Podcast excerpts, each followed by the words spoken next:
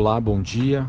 Começando aqui mais um Morning Call nesta segunda-feira, dia 17 de dezembro. Eu sou Felipe Vilegas. A gente começa falando sobre o desempenho das principais bolsas internacionais, que tem um dia misto nessa segunda-feira, ou seja, sem uma direção definida. Sobre a Ásia, as principais bolsas fecharam no positivo, com exceção de Hong Kong, que teve uma queda leve de 0,03. Já na Europa, as principais bolsas seguem com um dia negativo, com leves quedas, é, e os mercados futuros em Nova York temos o S&P e o Dow Jones oscilando entre altas e baixas. Os investidores aguardam a decisão do Banco Central americano e também a fala de Jeremy Powell essa semana.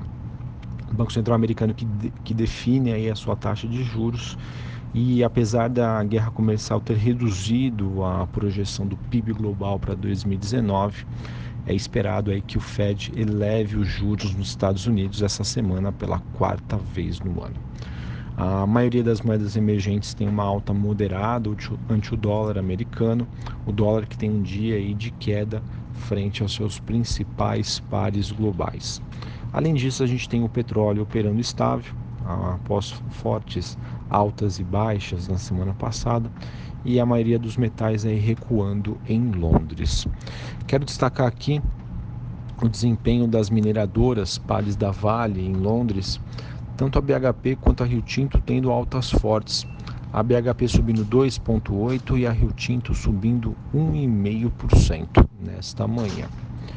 Bom, falando ainda sobre a agenda internacional, a gente tem hoje apenas um dado nos Estados Unidos, às 11h30 da manhã, em que nós temos o índice de Empire State de manufatura em Nova York.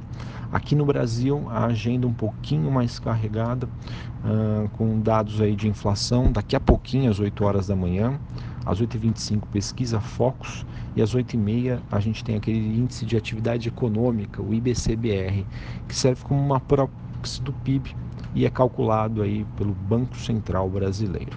Às 15 horas, nós temos a balança comercial semanal. Hoje, pessoal, é o dia de vencimento de opções sobre ações.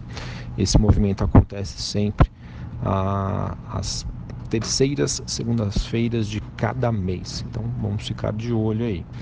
Ah, também temos a, teremos a divulgação da segunda prévia da carteira teórica do Ibovespa, o Ibovespa que é o principal índice de ações brasileiros, ele que contém aí as ações com maior índice de negociabilidade, ou seja, maior liquidez, que são mais negociadas.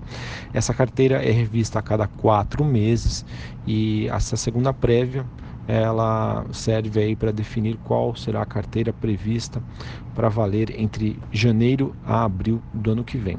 Segunda prévia, ainda temos mais uma para ser divulgada mais à frente. Bom, além disso, o Banco Central brasileiro oferta 13.830 contratos de swap cambial, mantendo sua atuação a partir das 11h30 da manhã, e ele, além disso, fará aí leilões de linha de até 1 bilhão de dólares, meio-dia 15 e meio-dia e 35. Sobre o noticiário político, tivemos aí, segundo o painel da Folha, a equipe econômica querendo definir a proposta para a Previdência até fevereiro do ano que vem, e a equipe de transição sinalizando que estuda uma proposta de reforma tributária, segundo o jornal O Globo. Bom, pessoal, falando agora sobre o noticiário corporativo. Tivemos aqui a CSN prevendo um EBITDA ajustado de cerca de 7 bilhões de reais em 2019. Ah, aquele leilão de distribuidoras da Eletrobras em Alagoas, a CEAL, é, ele foi adiado. Agora ele deve ocorrer no próximo dia 28 de dezembro, por volta das 5 horas da tarde, segundo o comunicado feito. Esse leilão que estava marcado para quarta-feira, agora, dia 19, então passa para a semana que vem. Além disso, nós tivemos a B3, a bolsa, decidindo não permitir a migração da Gol para o novo mercado.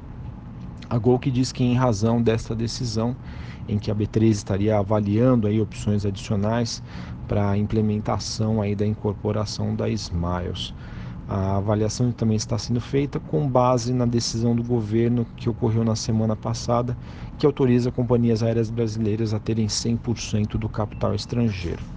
A administração da Gol, que avalia neste novo cenário do setor aéreo um potencial para a criação de, um, de valor aos acionistas da companhia. Essa notícia ela ocorre após, no mês de outubro, por volta do dia 15, a Gol sinalizar que pretende incorporar a Smiles em um processo de reestruturação societária.